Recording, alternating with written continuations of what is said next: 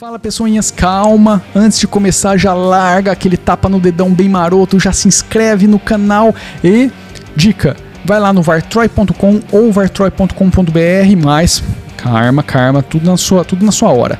Primeiro assiste o episódio ou ouve o episódio, depois você vai lá. Digita aí vartroy.com ou vartroy.com.br para você conhecer tudo que tem da Vartroy. Você vai ter acesso direto ao nosso canal de tecnologia, ao blog de tecnologia, ao site musical, se você curte rock and roll, ao canal musical para você ver os vídeos, clipes, ouvir as músicas, velho.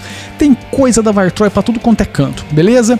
Então, depois de você ouvir ou assistir esse episódio, vai lá no vartroy.com ou vartroy.com.br para conhecer tudo que a gente está fazendo e prestigiar nosso trabalho se você puder, beleza? É isso, vamos pro episódio então.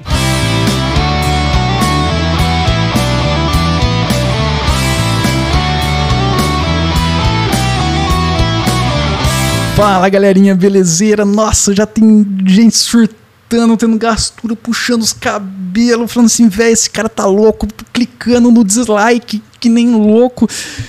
Nossa, deve ter uma galera surtada só de ter lido aqui o título e foi proposital e não é clickbait. Eu de fato vou falar sobre isso, tá bom? Mas eu sei que tem uma galera ah, loucaça só por conta disso daí.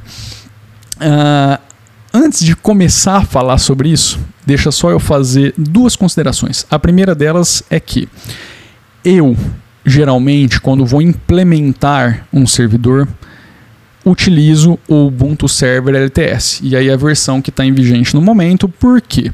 Primeiro porque eu gosto do ecossistema do Ubuntu, me serve muito bem, estou familiarizado, nunca me deixou na mão, funciona muito bem para tudo que eu preciso. Agora com os snaps melhorou ainda mais porque um monte de coisa ficou mais simples de ser gerenciada, de ser instalada e por aí vai. Eu sei que só pelo fato de ter falado também aqui o Ubuntu vai ter uma galera que. Ah", ó, haja saco. Mas, enfim, essa é a primeira consideração. Aliás, complementando ela, procuro não utilizar nenhuma interface gráfica nos meus servidores, porque eu acho que na grande maioria das situações, principalmente se a gente estiver falando de um ambiente muito crítico, tá? Em em uma empresa até um maior, um, um local maior, isso pode se tornar mais uma coisa que você tem que ficar com bastante atenção em cima disso, porque é mais um software que está rodando naquele ambiente extremamente crítico. Tá? E é um software que tem geralmente acesso total a todas as funções administrativas do sistema. Então, assim, é uma coisa que tem que ser muito bem pensada. No passado, lá para 2008, mais ou menos, acho que 2008, 2007, 2008, 2009, eu até achava bacana esse lance de utilizar, por exemplo, o WebMin como gerenciador gráfico web para manter o servidor, é, ou então algumas outras coisas para monitoramento, só que hoje eu já, eu já é, a gente vai amadurecendo, né, vai se familiarizando mais e tal, e eu já acho bacana você estar tá ali só no terminalzinho, SSH, bonitinho, tomar várias medidas de segurança e boa, tá? O, o, o, o foco não é esse nesse episódio. A segunda consideração é o seguinte: servidor, cara, é apenas uma palavra. Você pode, dependendo do seu ambiente, transformar qualquer máquina rodando qualquer coisa em servidor, tá? Para Linux, até mesmo para Windows, você tem versões específicas do sistema para atender determinada demanda. E eu acho muito bom isso. E realmente é muito melhor você utilizar essas distribuições específicas para atender esse tipo de demanda. Mas o fato é que servidor é uma palavra extremamente vaga. Você pode. Tem muita gente até hoje que tem lá um Windowsinho XP ou Windows 7 rodando como servidor de arquivo, servidor de, de música, servidor de vídeo, tá? E aí vai do, da necessidade da pessoa, do que a pessoa tem, do conhecimento que ela tem e blá blá blá blá blá blá blá blá blá blá blá.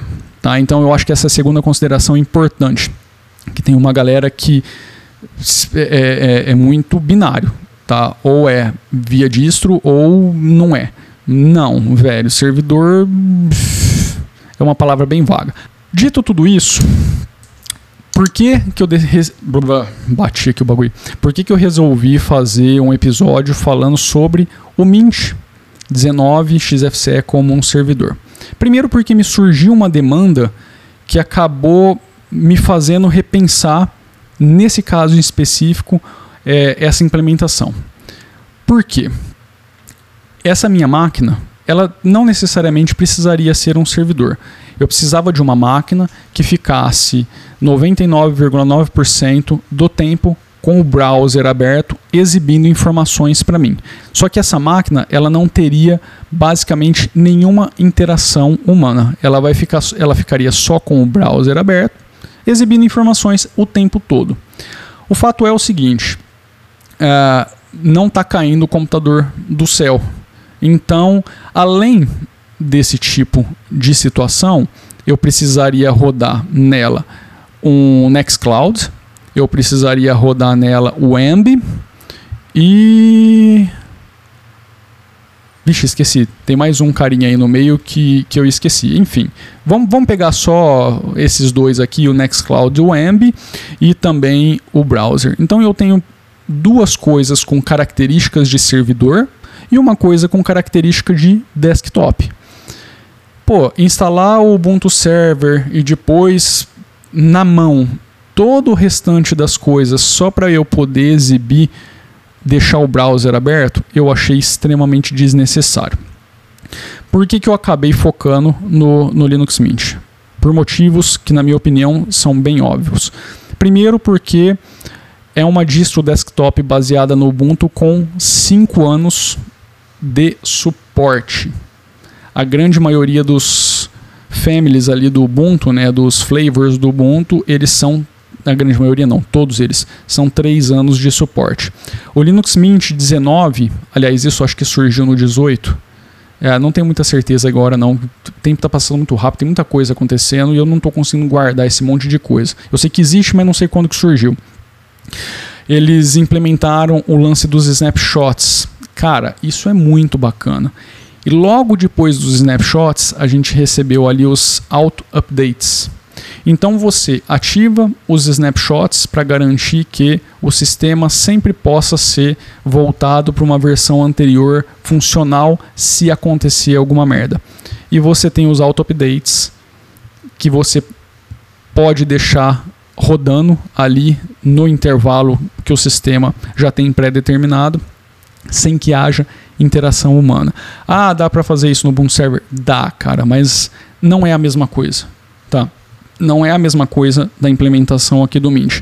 Então você tem todas as funções que precisam ser executadas como parte desktop e como parte servidor.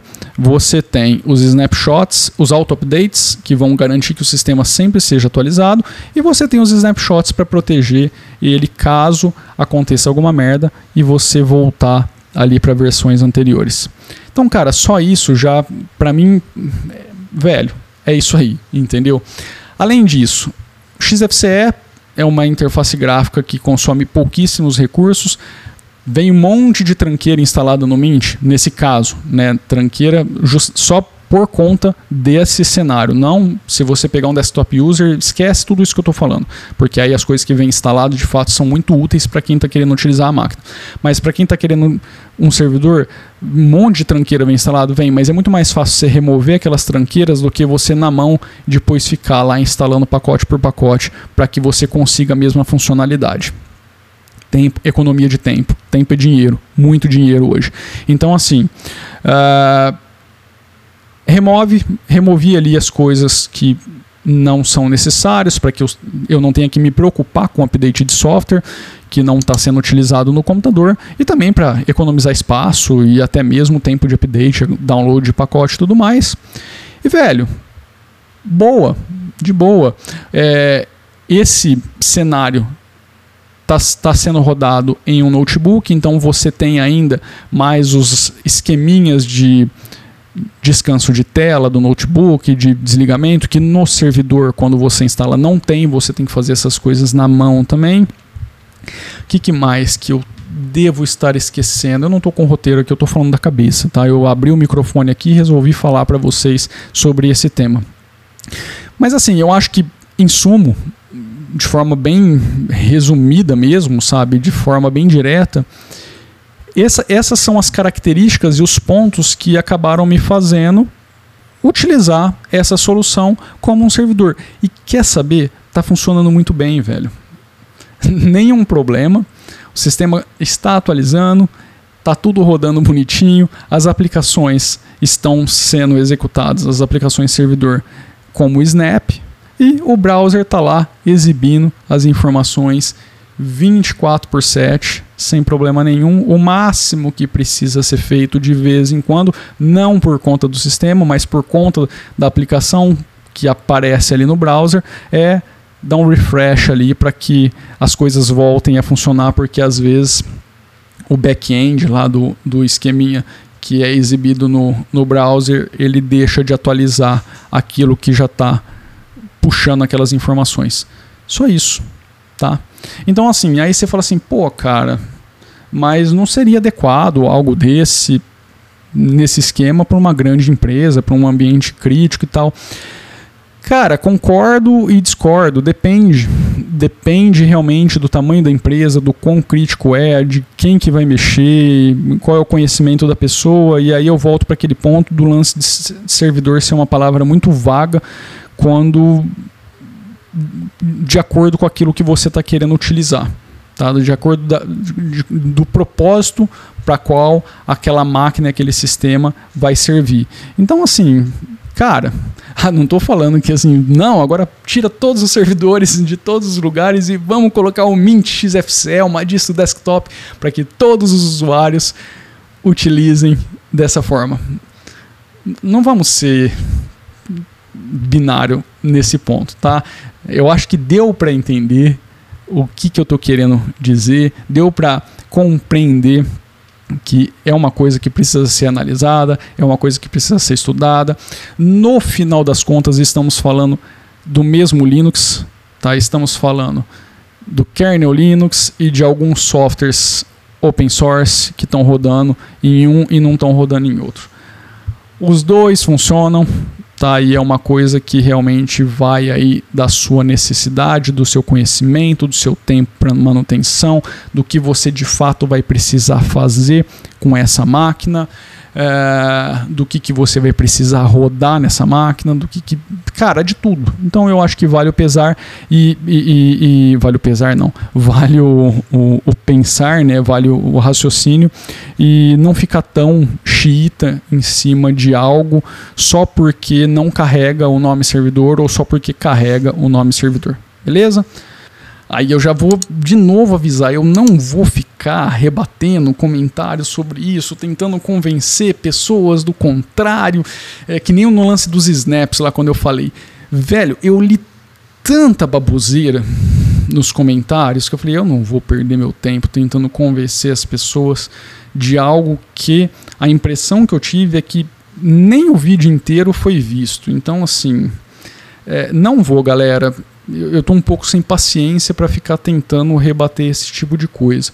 Eu acho que principalmente nesse caso aqui é, é uma coisa, é, é uma situação bem particular. Eu acho que toda, toda instalação é muito particular, então você precisa analisar o seu cenário, o seu ambiente, a sua demanda, é, as ferramentas que você tem na mão.